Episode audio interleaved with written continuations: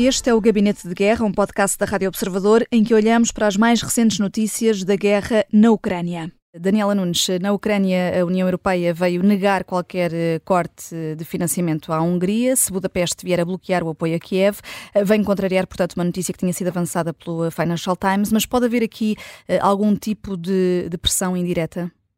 Sim, eu julgo que sim. Uh, inicialmente, quando, quando, esta, quando esta notícia saiu, entretanto já foi uh, desmentida, uh, o que me parecia era que nós eventualmente poderíamos estar perante aquilo que em linguagem popular chamamos a lógica do amor com amor se paga. Mas quer dizer, também sabemos que essa não é a lógica aplicável em, em, contexto institucional, pelo menos no mundo ocidental, e como tal também não, também não é assim que as coisas funcionam e, e ainda bem.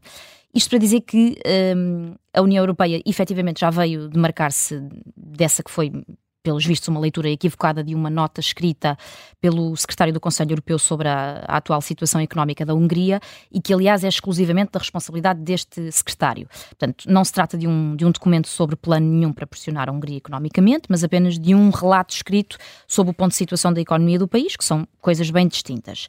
Até porque o, o alto funcionário da, da, União Europeia que veio esclarecer esta situação, há, aliás, há poucas horas, fez mesmo questão de sublinhar que todas as conversações em curso têm sempre em conta a opinião e o interesse de todos os Estados-membros e que, obviamente, isso implica não planear de forma nenhuma deixar a, Hungria uh, à margem. Uh, e, portanto, a ideia, embora tenha sido lançada, vá, digamos assim, não, não parece que, pelo menos de forma tão crua e tão pouco diplomática, uma instituição como a União Europeia decidisse por uma via destas, que é a via da pressão, claramente, a um dos seus Estados-membros, mesmo, só um parêntese para terminar, que seja um Estado-membro uh, que não tenha propriamente em linha de conta o mesmo tipo de retórica e o mesmo tipo de conduta e que não se importe contribuir para o abalo de uma parte do projeto europeu, que neste caso é o que diz respeito ao apoio da Europa à, à Ucrânia. Uh, Bruno Cardoso Reis, os serviços secretos da Ucrânia desmantelaram um esquema de corrupção com armamento e prenderam cinco pessoas. Uh, pergunto se é mais um exemplo da corrupção endémica no país e também como é que fica visto Zelensky, que tem pedinchado armamento pelos países europeus e também no périplo que fez pelos Estados Unidos, uh, perante o facto deste armamento não ter chegado às forças ucranianas. Bem, Bruno, aí é um ponto importante, é que este caso não diz respeito a armamento que tenha sido desviado ou revendido, ou, portanto não diz respeito à ajuda eh, ocidental, que no essencial é eh, dada de facto em, em, em, géneros, portanto em munições, em equipamento, eh, e portanto aí não temos nenhuma indicação eh, eh, sólida de que tenha havido desvio desse tipo de, de ajuda. Eh, também não se trata de dinheiro aparentemente ocidental, portanto que tenha vindo pelo menos diretamente dos cofres de países ocidentais, trata-se realmente de dinheiro do orçamento ucraniano, do orçamento da defesa ucraniano, que não terá sido realmente gasto na aquisição de munições, mas terá sido desviado.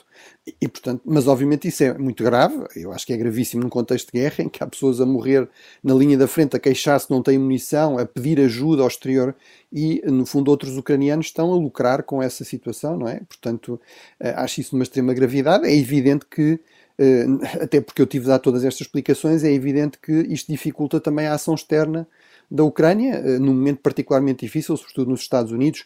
Este argumento da corrupção é algo que é sempre usado pelos uh, oponentes, por aqueles que se opõem a mais ajuda para a Ucrânia, seja na Europa, seja nos Estados Unidos. Aqui há um ponto muito importante a sublinhar que é Infelizmente, isto é normal em, em, qualquer conflito armado.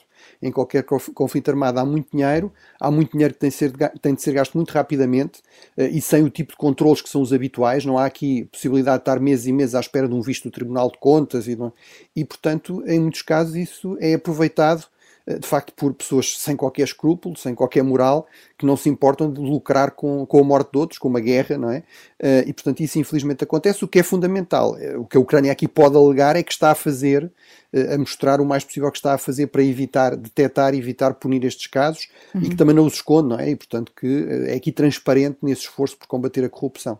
O Gabinete de Guerra é um podcast da Rádio Observador. Vai para o ar de segunda a sexta, depois do noticiário das nove e meia da manhã. Tem nova edição depois eh, da síntese das quatro e meia da tarde e está sempre disponível em podcast. Eu sou a Vanessa Cruz.